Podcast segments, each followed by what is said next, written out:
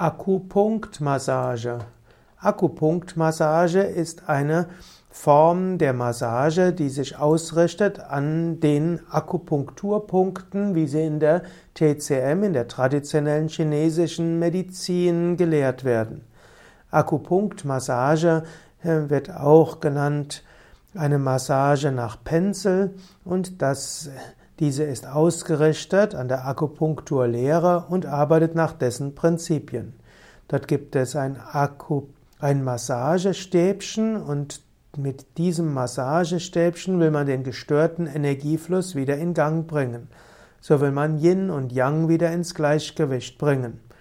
Dort gibt es zum Beispiel die Spannungsausgleichsmassage als eine Form der Akupunktmassage und es gibt andere Formen der Akupunktmassage. Im engeren Sinn also Akupunktmassage, eine spezielle Massage nach einem namens Pencil, wo mit Stäbchen gearbeitet wird. Und im weiteren Sinn ist Akupunktmassage jede Massage, die ganz bewusst die Akupunkturpunkte und die Meridiane der traditionellen chinesischen Medizin in besonderem Maße berücksichtigt.